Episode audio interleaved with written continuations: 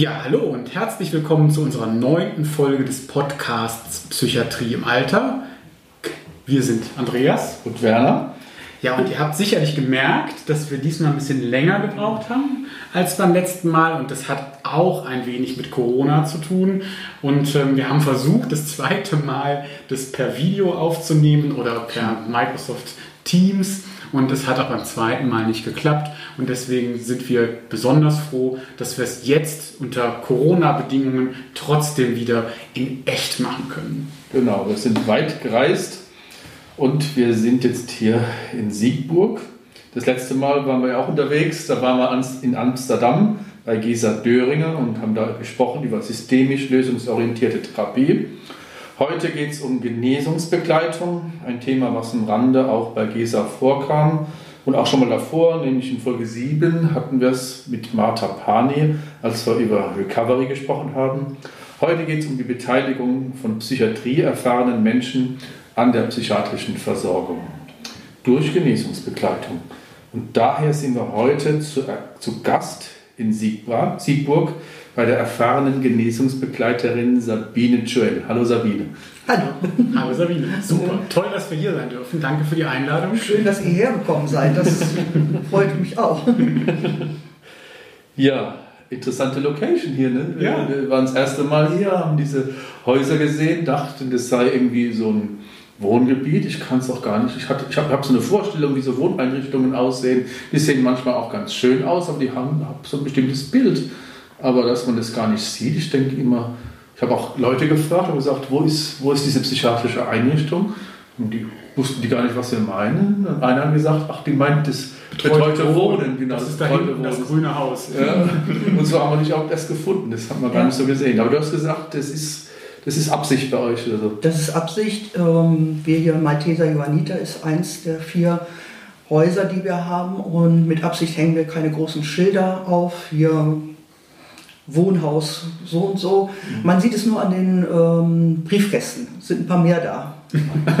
Weil jeder hat hier seinen eigenen Briefkasten natürlich. Ja, mhm. Nur dadurch kann man es erkennen. Mhm. mhm. Aber alles, alles wirklich schön hier. Also ja, also sitzen in einem wunderschönen Raum. Ja. Und ähm, ja, haben hervorragende Bedingungen. Wir müssen es halt immer live machen, weil irgendwo haben wir, stehen wir zurzeit etwas auf Kriegsfuß mit der Technik.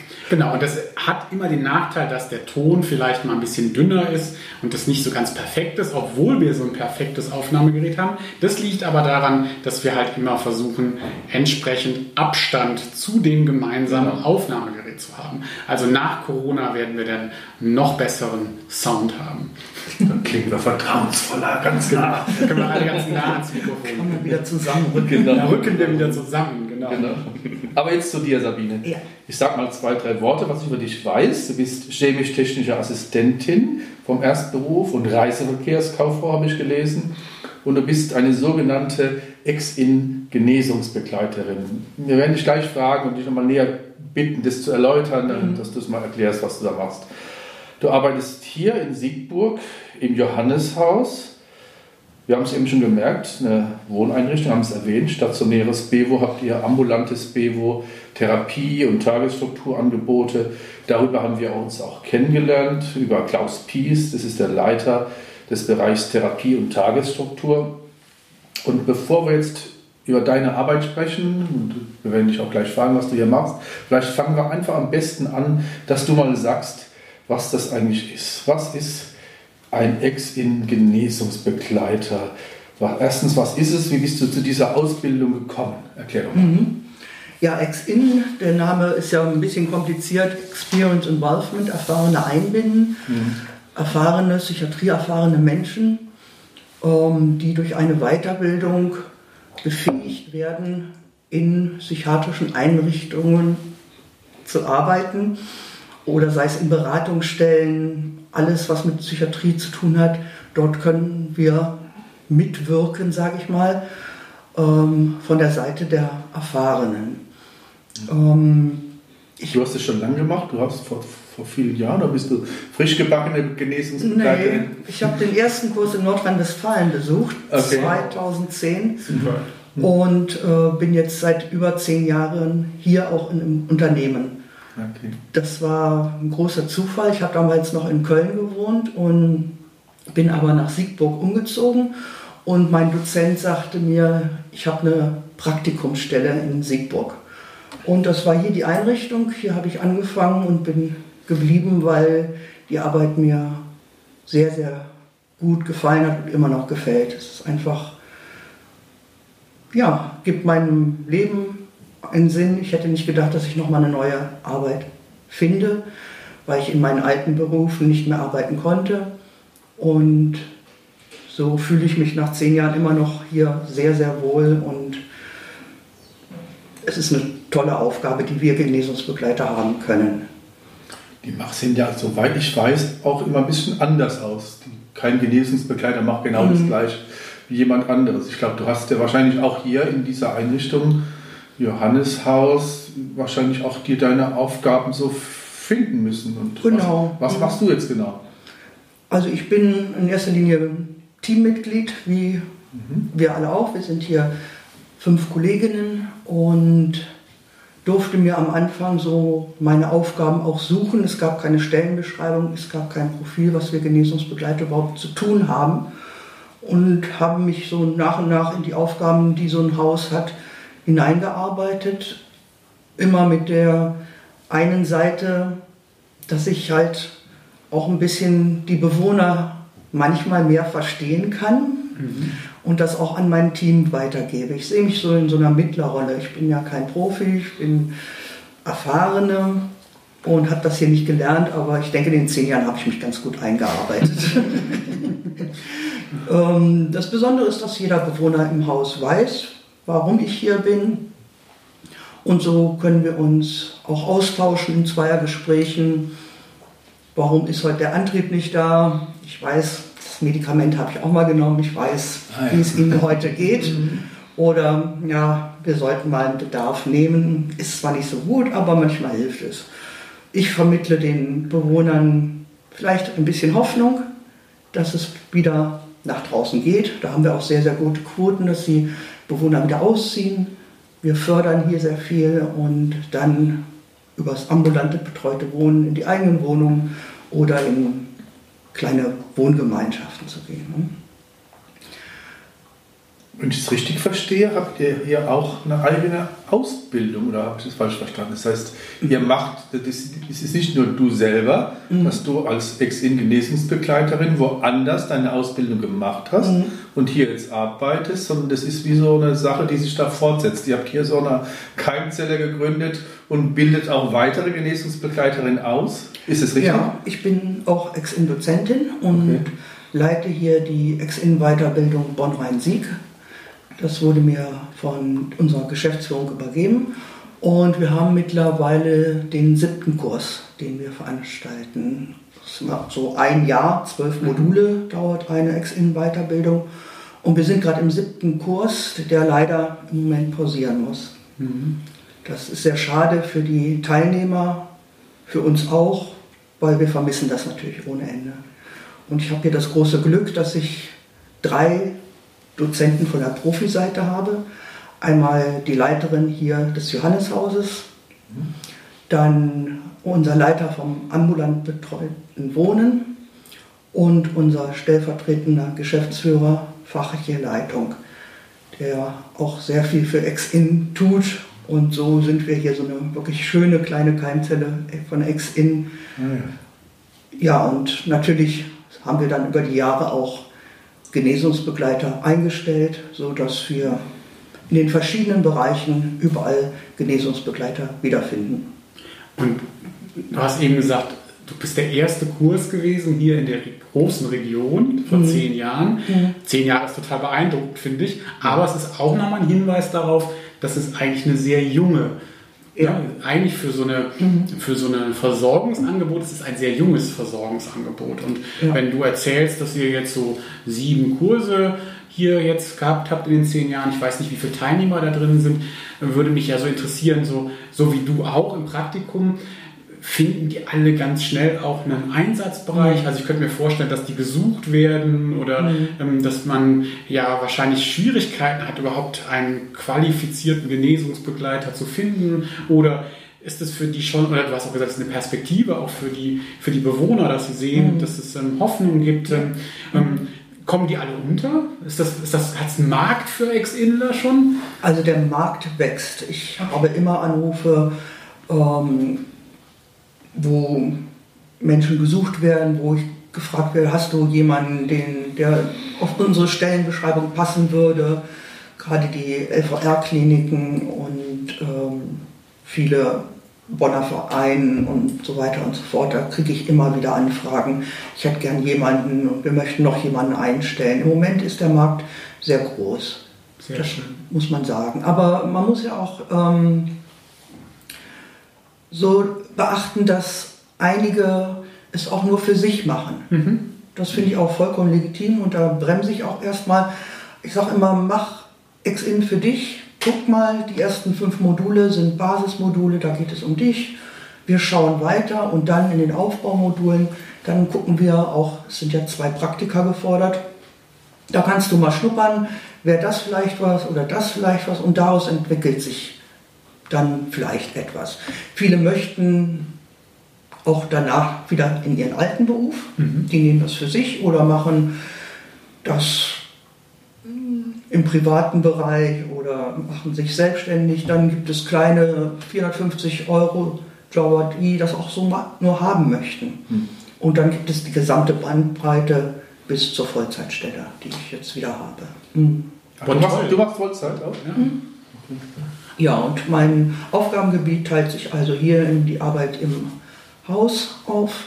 Dann ähm, freitags ist mein Tag, den ich für Ex-In habe um dann Bewerber zu treffen oder ja, ganze Bürokratie, was es gibt. Versuche Gelder aufzutreiben, weil das ist das größte Problem bei Genesungsbegleitern. Wie finanzieren wir den Kurs? Immer noch. Mhm. Mhm. Ja, wie finanziert die? Zahlen das die Leute selber? Zahlt es die Rentenversicherung als Umschulung oder die Arbeitsagentur? Mhm. Arbeitsagentur? Ähm, einige können es selber finanzieren, das ist aber ein kleiner Teil. Dann, ich hatte das Glück, dass die Rentenversicherung es mir oh. bezahlt hat. Das ist aber sehr, sehr selten. Jobcenter kommen erstaunlicherweise und erfreulicherweise immer mehr dazu. Es gibt einen Sonderparagraphen, über den viele Jobcenter jetzt auch fördern können, ohne dass wir diese große AZAV-Zulassung haben müssen, die auch sehr, sehr teuer ist. Ähm, Aktion Mensch Mhm. Da habe ich jetzt einen Antrag gestellt, der ist sehr schwierig und aufwendig, aber da bekommen wir auch Gelder. Äh, Stiftungen, mhm. Dorothea Buck Stiftung mhm. hatte ich jetzt. Ja. Ja, toll. Also erstmal, ich finde es toll, sage ich mal, dass es so viele Lösungen gibt. Weil, mhm. also ich hätte jetzt, ähm, also erstmal finde ich es auch schön, dass du nochmal erzählt hast, ja, man macht es auch erstmal für sich. Ja, und das finde ich ganz wichtig. Und ähm, ja. dass man dann quasi ähm, daraus eine Perspektive entwickelt mhm. und selbst wenn man danach wieder in den eigenen Job geht oder wie vielfältig die Möglichkeiten sind von, ich sage mhm. jetzt mal, ähm, ja, geringfügiger Beschäftigung bis zur Vollzeitstelle. Und das ist ja auch, glaube ich, das, was ja viele Menschen mit einer Krankheitserfahrung auch benötigen, eine sehr individuelle, ähm, einen sehr individuellen Zuschnitt an Anforderungen auch. Ja, ich konnte auch nicht Vollzeit von Anfang an arbeiten. Ich habe das ja. langsam aufgebaut und auch eine kleine Stelle hier gehabt und dann war es für mich wichtig, ich wollte wieder sozialversicherungspflichtig eingestellt werden. Und das war dann am Anfang mit der Geschäftsführung da, der hat mich nicht so richtig auf dem Plan, das war nicht so einkalkuliert. Und dann bin ich aber nochmal zu meinem Sachbearbeiter bei der Rentenversicherung und der hat dann noch für zwei Jahre einen großen Teil meines Gehaltes übernommen als wieder ein Eingliederungszuschuss. Ja. Mhm. Und das hat dann geklappt und dann hatten die dich hier auf dem Plan und wussten, in zwei Jahren müssen sie erstmal selber. Ja, das war dann kein Problem. Und ja, so sind meine Aufgaben auch hier gewachsen. Ja. Ich mache dann auch in unserem Aulhof, ist unsere Tagesstruktur, Forum für Gesundheit und Bildung. Da habe ich dann mit meinem Kollegen Klaus Pies, Leiter der Ergotherapie, auch eine kleine Gruppe Ergotherapie Meets Ex-In. Okay. Das ist auch eine schöne Aufgabe. Da haben wir so ein kleines Konzept geschrieben. Es gab Menschen, die ich noch nicht in meinen Ex-In-Kurs nehmen konnte. Da fehlte mir so ein bisschen noch was. Und Herr Bies wusste nicht so genau, ja, die passen noch nicht so in die Ergotherapie oder die brauchen ein besonderes Angebot. Und so haben wir dann zusammengefunden, haben dann diese kleine Gruppe gegründet, die auch so eine Vorstufe zu Ex-In sein kann. Viele so Ex-In-Ausbildung? Ja. Ah ja. Mhm. Und da können wir jetzt schon verraten, da machen wir auch noch einen Podcast zu mit Klaus zusammen in irgendeiner Folge. Also wir haben das auf dem Schirm. Also wer jetzt denkt, boah, ist das interessant, ähm, einfach dranbleiben, abonnieren. Denn wir werden auch mit Klaus und ähm, Sabine hier nochmal zusammensitzen und auch über dieses Thema sprechen. Ähm, das ist uns auch ein Anliegen. Generell denke ich, kommt es bei euch sehr darauf an, dass ihr so Zuspruch habt. So, ja. Ich glaube, also, wenn ich mich erinnere, vor vielen Jahren, als wir noch als Andreas und ich noch Ergotherapieleitung waren, haben wir selber auch einen mhm. ähm, Ex-Inder äh, ähm, nach Düsseldorf geholt. Mhm. Und ich glaube, ich habe dich damals angerufen. Da hatten wir damals einen Kontakt. Und du hast dann gesagt, ja, die, die und die Person könnte es sein. Mhm. Und neulich habe ich mal geguckt, das ist ja schon ein paar Jahre her. Ich glaube, diese Person gibt es noch. Auf jeden Fall vor, vor ein paar Monaten habe ich den noch gesehen. Macht er noch sein Ding. Ich glaube, das war aber auch in so einem Modell, was so ähm, mit wenigen Stunden ist. Also mhm. es war jetzt nicht ehrenamtlich, aber so eine, schon eine Anstellung, aber so eine, ich glaube, so eine geringe Stundenzahl hat er gerade mhm. diese Person, glaube ich, gemacht. Mhm. Und wir fanden es damals auch super. Wir haben eine tolle Erfahrung, war also ein super Tipp. Du hast so als einen, als einen netten Menschen vermittelt, der unsere Ergotherapie da richtig genau. bereichert hat auf der Station. Und ich habe ihn auch nochmal getroffen auf einem Konzert. Was? Das ja, ja, genau. Und das war du dich erinnern so, Ja, hat mich angesprochen. Ich habe es fast gar nicht verstanden. also wenn ich Menschen aus einem, in einem anderen Kontext sehe, dann denke ich zwar, ich kenne die, aber ich kriege das überhaupt nicht mehr zusammen, weil ich so viele Menschen treffe oft. Mhm. Und ähm, ähm, nee, haben wir uns nochmal nett unterhalten und ähm, ja, läuft gut. Also wichtig für euch, glaube ich, dass der Landschaftsverband, dass der dahinter steht. Das ist so eine, ja. dass eine Klinik mhm. dann sozusagen so einen Haken hintermachen kann. Ja, wir haben da zusammengearbeitet, wir, wir haben uns dem Thema zugewandt, mhm. wir haben Genesungsbegleitung in unserer Einrichtung. Aber ich glaube, was so, ich habe ich hab selber beruflich viel mit der Rentenversicherung zu tun. Da ist natürlich sehr stark der Gedanke eines leidensgerechten Berufes bei so Umschulungen. Das wirst du selber auch erlebt haben damals. Ich glaube, das mhm. äh, warst da eher die Ausnahme. Du wirst nicht so viele andere erlebt haben, wo die Rentenversicherung gesagt hat, wir äh, finanzieren einen Therapieberuf bei psychischer Belastung.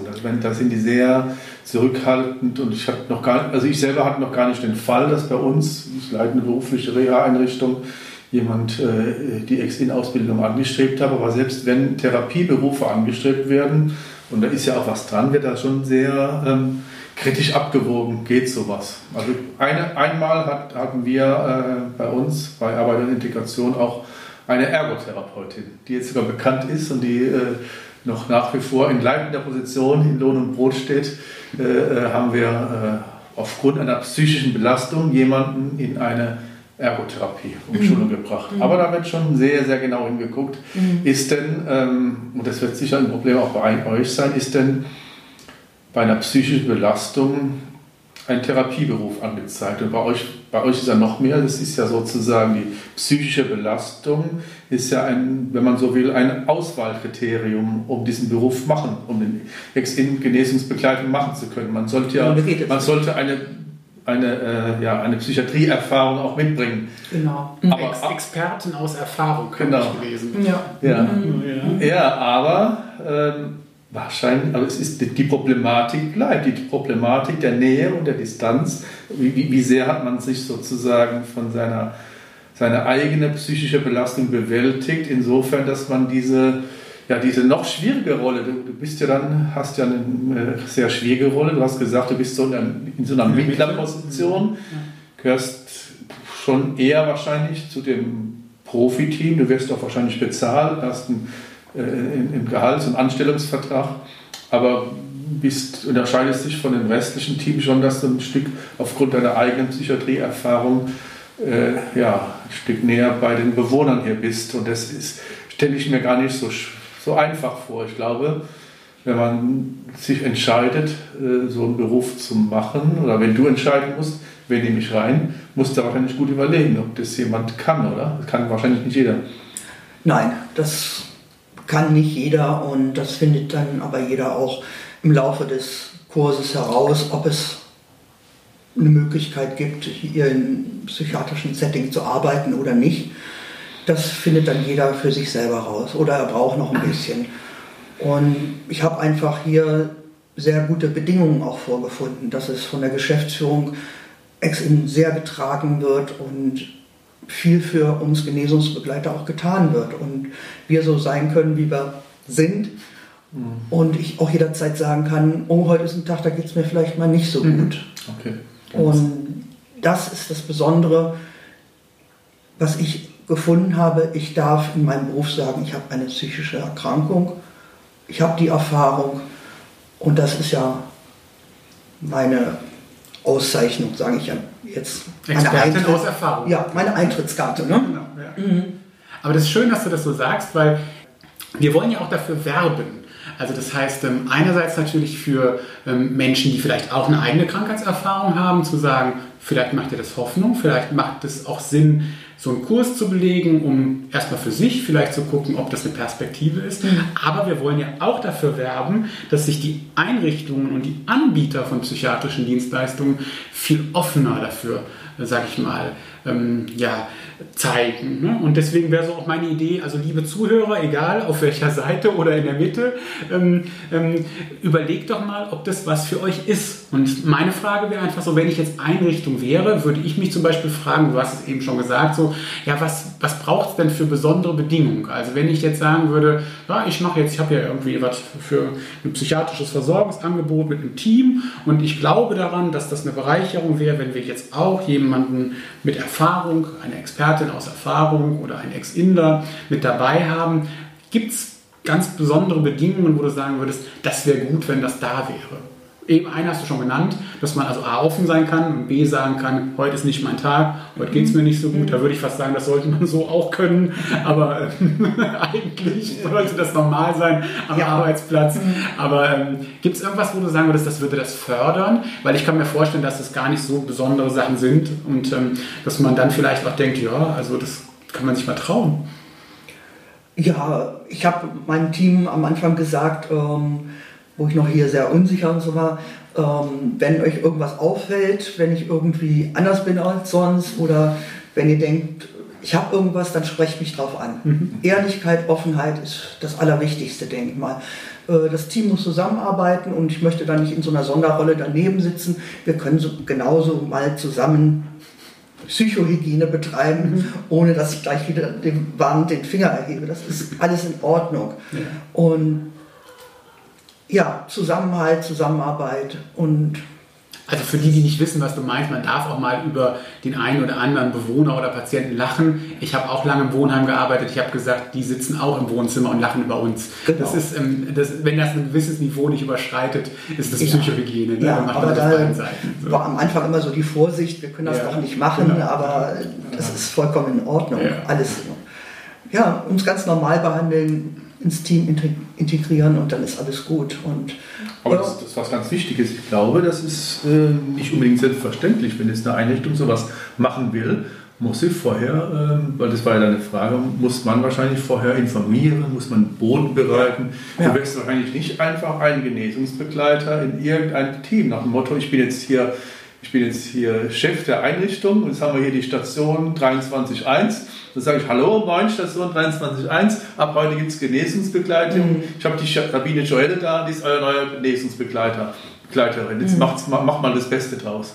Das wird mit Sicherheit schief gehen. Das nicht? geht schief, ja. Das heißt, das muss, das muss gut vorbereitet werden, wenn man sowas ja. macht. Ja, aber andererseits höre ich raus, und das hast du gut gesagt, finde ich, das habe ich fast erwartet, es braucht nichts Besonderes außer vielleicht einen offenen Umgang miteinander, Interesse füreinander. Mhm. Auch wieder was, wo ich sagen würde, das sollte eigentlich unter Kolleginnen und Kollegen immer so sein. Ja. ja.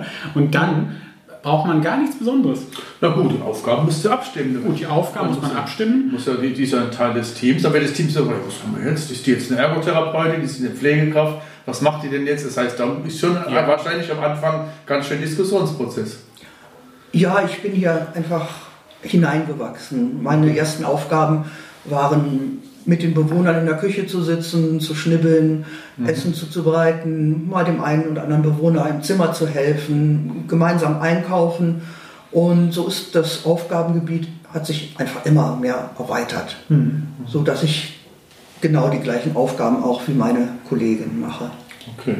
Und dazu dann halt meine besonderen Aufgaben als Genesungsbegleiterin. Ne?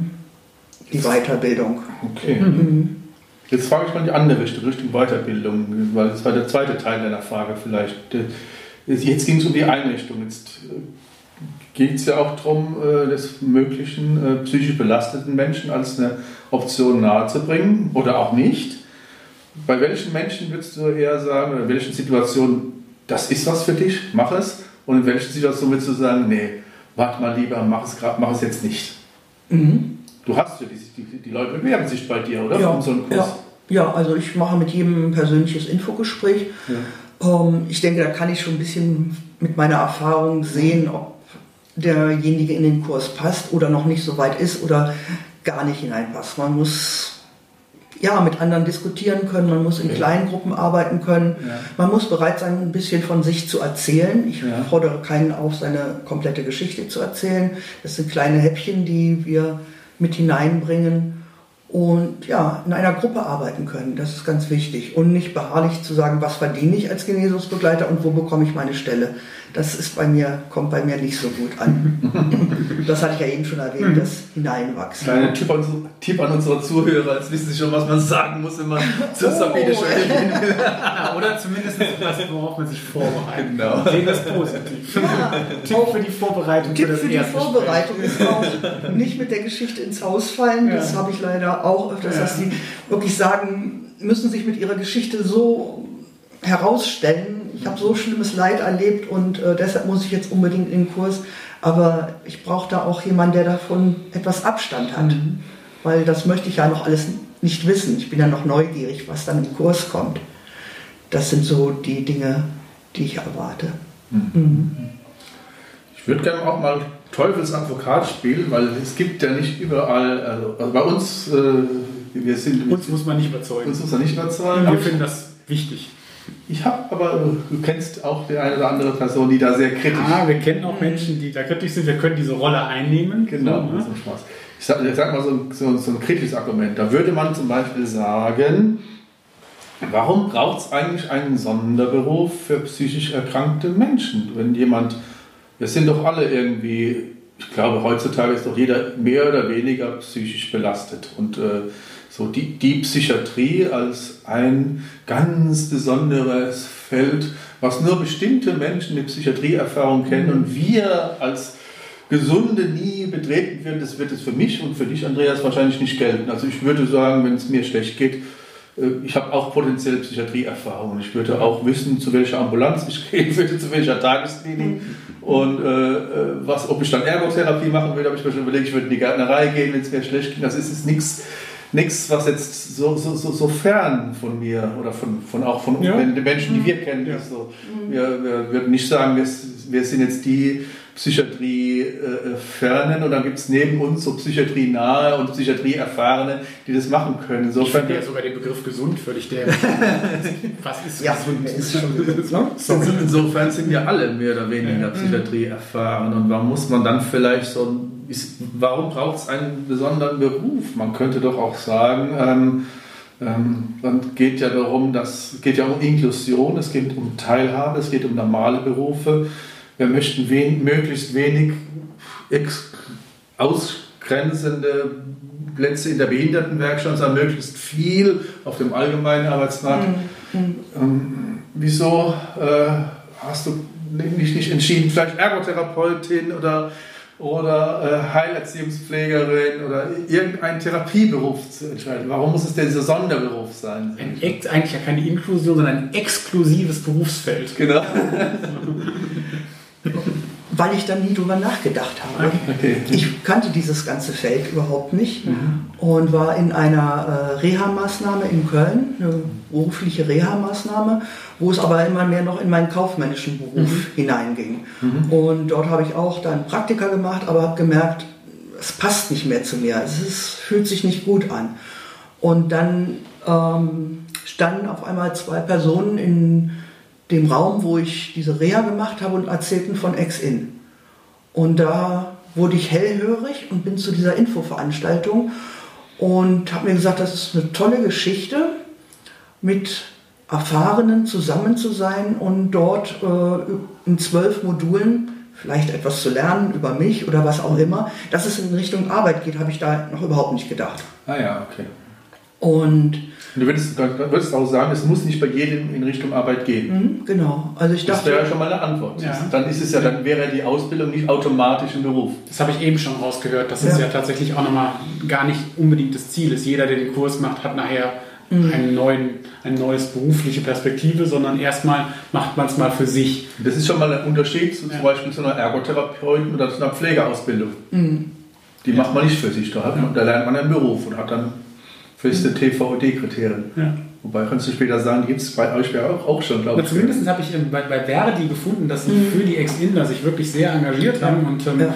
ähm, bei der Recherche und ähm, sogar Eingruppierungsvorschläge gemacht haben und sowas. Und also auch das nochmal ein wichtiger Hinweis für potenzielle Arbeitgeber, die zuhören.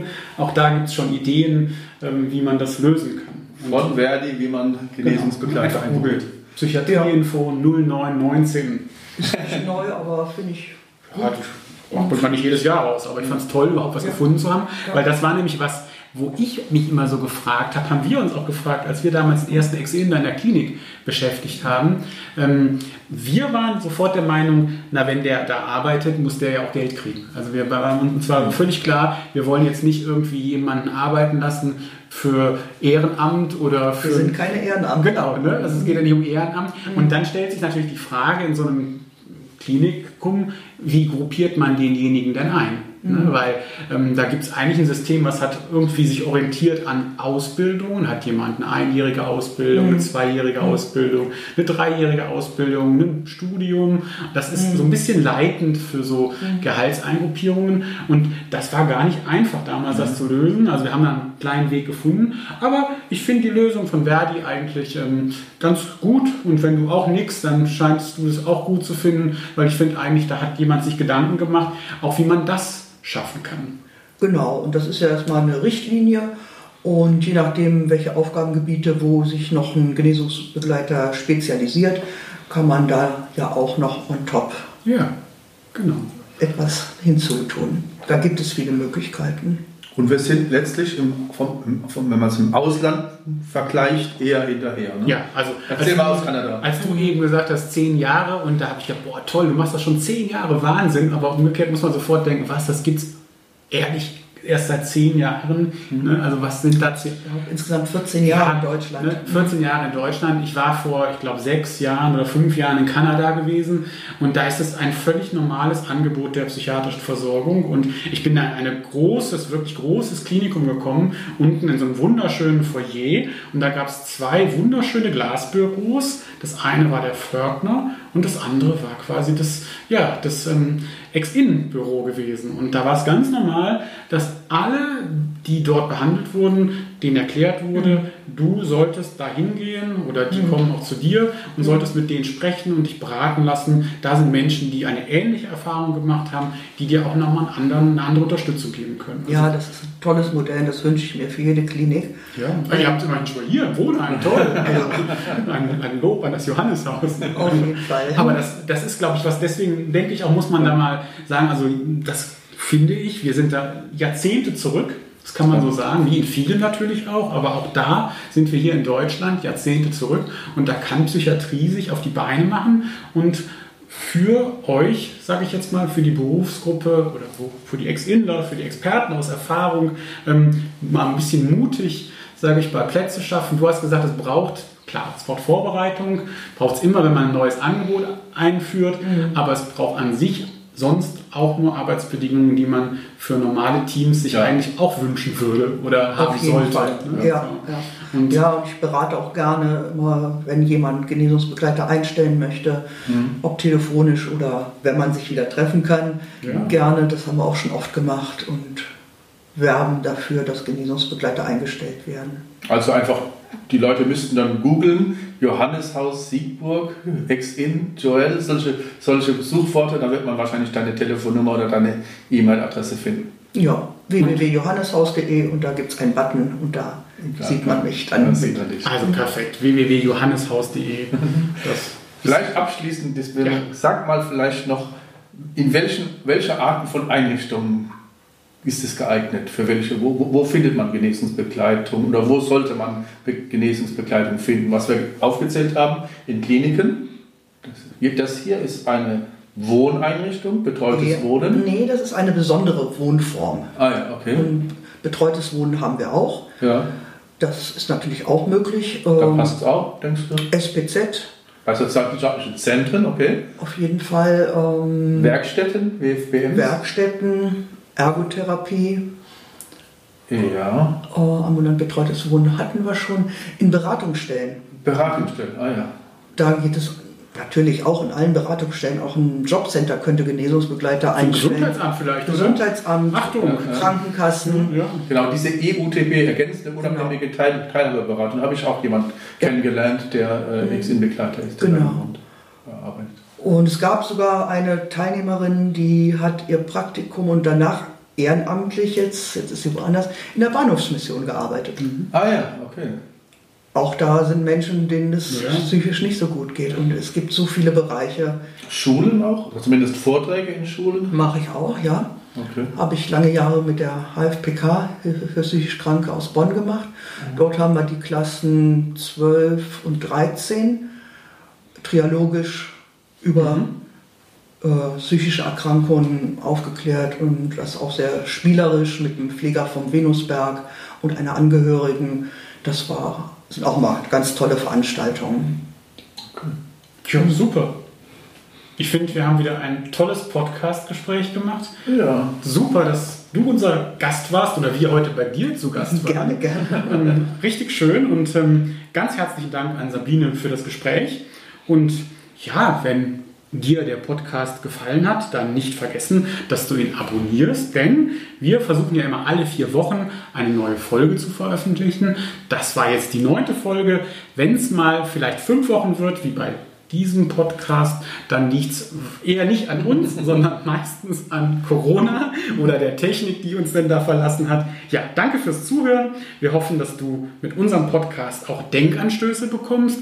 Ich glaube, es gab eine Menge Denkanstöße für jeden, sowohl für Menschen mit Krankheitserfahrung als auch vielleicht für Menschen, die in psychiatrischen Versorgungsangeboten arbeiten, ähm, darüber nachzudenken, ob das nicht auch noch mal ein Thema wäre. Wir haben, glaube ich, genug darauf hingewiesen, dass es, ähm, wir da etwas rückständig sind, was die ähm, Integration von Krankheitserfahrenen in unserem psychiatrischen Versorgungssystem anbetrifft, dass man sich da auf den Weg machen kann. Also denk da mal drüber nach, wenn du in einer Position bist, wo du das fördern kannst und es gab auch die Einladung von Sabine, wenn es noch Fragen und Beratungsbedarf gibt, dass man sich auch melden kann. Ganz herzlichen Dank. Okay, tschüss. Sabine. Tschüss, tschüss danke. danke.